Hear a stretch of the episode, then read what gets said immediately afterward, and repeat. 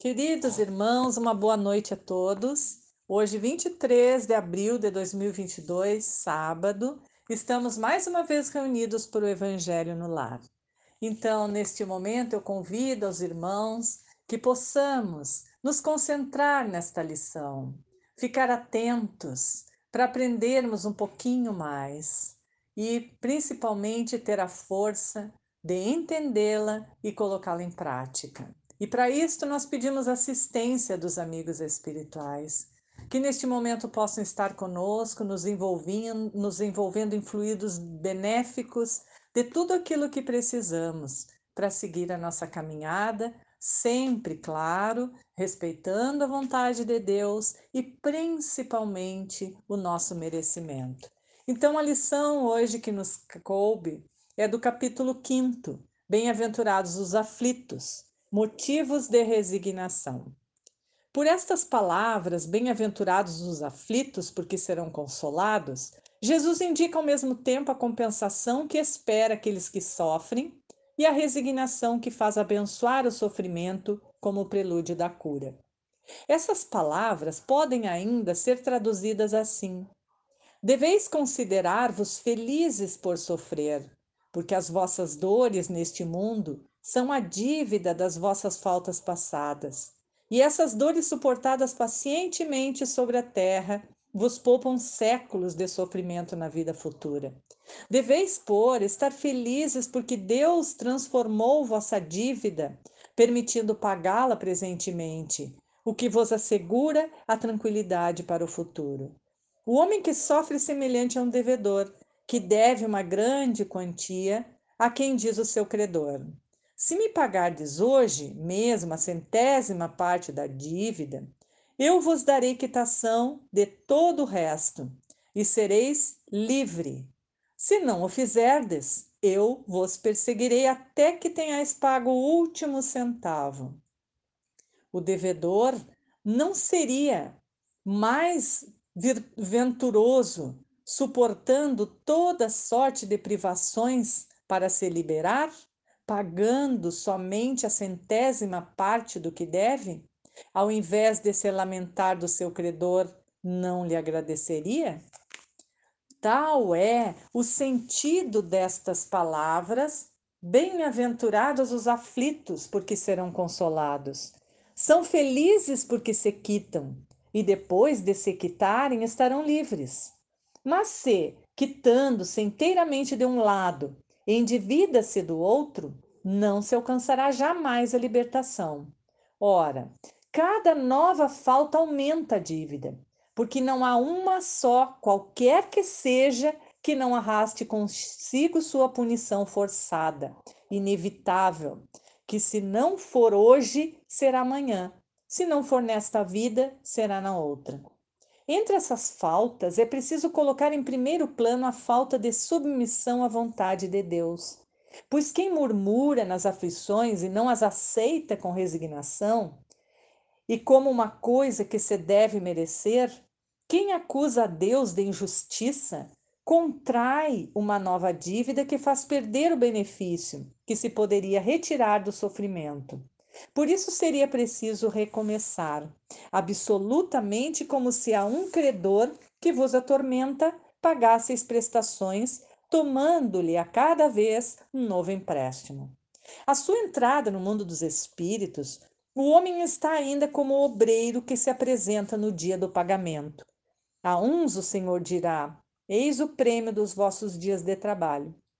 A outros, aos felizes da terra, aqueles que tenham vivido na ociosidade, que colocaram sua felicidade na satisfação do amor próprio e dos prazeres mundanos, ele dirá: A vós nada cabe, porque recebestes vosso salário na terra.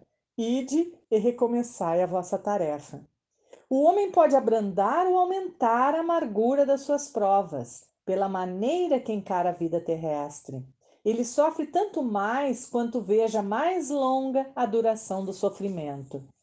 Ora, aquele que se coloca no ponto de vista da vida espiritual abarca de um golpe de vista a vida corporal. Ele a vê como um ponto no infinito, compreende-lhe a brevidade e se diz que esse momento penoso passará bem depressa. A certeza de um futuro próximo mais feliz o sustenta e o encoraja.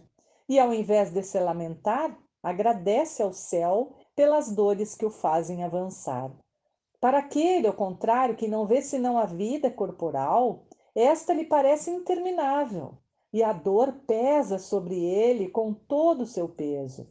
O resultado dessa maneira de encarar a vida é diminuir a importância das coisas deste mundo, de levar o homem a moderar seus desejos, a contentar-se com sua posição sem invejar a dos outros, de atenuar a impressão moral dos reveses e das decepções que experimenta. Ele aure nisso uma calma e uma resignação tão úteis à saúde do corpo como à da alma ao passo que pela inveja, pelos ciúmes, pela ambição, se tortura voluntariamente e aumenta assim as misérias e as angústias de sua curta existência. Meus irmãos, que lição maravilhosa e quanta coisa nos ensina. Nos ensina principalmente a primeira coisa, que não somos aqui da terra, que nós viemos bem rapidinho aqui nesse educandário terreno e voltamos para nossa casa, para uma nova preparação, um novo retorno. Muitas vezes nós já viemos aqui, muitas coisas erradas nós já fizemos, muitas dívidas nós contraímos, e cada sementinha plantada tem que ser colhida. Tudo que plantamos nós colhemos, se não hoje, amanhã, depois. Então, as dores que passamos hoje foi a plantação que fizemos no pretérito. Se não foi boa, hoje a nossa vida não será tão boa assim, mas pode melhorar. Porque acima de nós tem um Pai amoroso, justo e bom, que nos auxilia sempre, que nos ampara, que nos sustenta, que nos dá sempre meios de corrigir aquilo que não ficou bem feito. Então, novamente, nós reencarnamos. E aí ele diz: se quitarmos os débitos nessa vida, passando por muitas dificuldades, estaremos livres para começar uma nova etapa em nossas vidas, livre dessas dívidas. As pessoas que aceitam, que suportam as suas dores sem se lamentar, estas venceram. E isso aí é indício de sinal, final de provas, de expiações. Agora, aquelas pessoas que vêm, que se lamentam das dores, que estão sempre para baixo, que não sabem uh, aceitar as suas dificuldades e com isto ficam de mal com a vida, de mal com as pessoas, que brigam por qualquer coisa, que tudo as impacienta. Essas pessoas não aceitaram as suas provações e com certeza terão que refazer a caminhada porque pode-se dizer que foi tempo perdido. Então, nós temos que compreender que tudo que passamos tem um motivo justo, porque o nosso Pai é justo. E não deixe que nenhum de seus filhos suporte aquilo que não precisa suportar. Então vamos aceitar as nossas dores, as nossas dificuldades com fé, com entusiasmo, com alegria. Alegria é muito importante. Alegria na nossa vida não é sair por aí dando risada, indo a, a festas, fazendo coisas assim eh, para mostrar que está feliz, que está alegre. Não. A alegria é interna, é aquela paz da consciência, aquela paz de saber que hoje eu não magoei ninguém, eu não feri ninguém, eu auxiliei todos, todos aqueles que a mim chegaram, eu fiz o meu melhor. Esta é a alegria que não, não é deste mundo, não é daqui da terra. É uma alegria que nos conecta diretamente com o nosso Criador.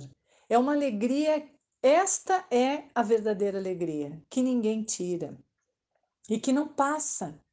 Não é de momentos, é uma alegria que perpetua, no tempo, no espaço, que nos acompanha e que vai nos acompanhar sempre, para onde a gente for, porque nós somos passageiros, como eu falei. Então, o que a gente leva daqui são as nossas ações, a nossa alegria interna, a nossa paz, a paz da nossa consciência, as amizades que fazemos aqui, o que conquistamos aqui, o bem que fazemos, os nossos pensamentos, as nossas atitudes, as nossas ações. Isto é o que a gente leva. O resto tudo fica. Então, motivos de resignação, este capítulo está nos ensinando que devemos aceitar as coisas como são. Não podemos mudar, está tudo certo. Nós temos que fazer o nosso melhor, fazer o, o, o bem, porque à medida que a gente vai fazendo bem, através do amor, nós vamos saudando os nossos débitos. Pelo amor.